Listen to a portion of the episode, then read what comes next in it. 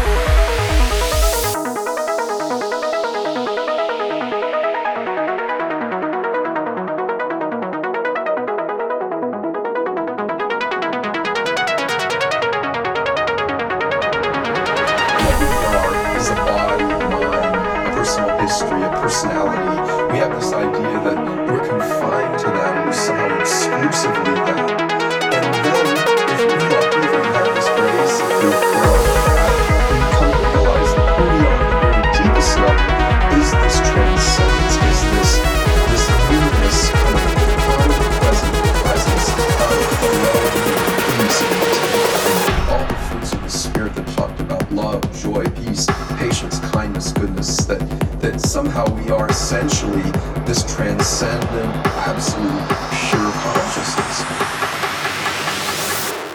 Consciousness. Consciousness. Consciousness. Consciousness. Consciousness. Consciousness.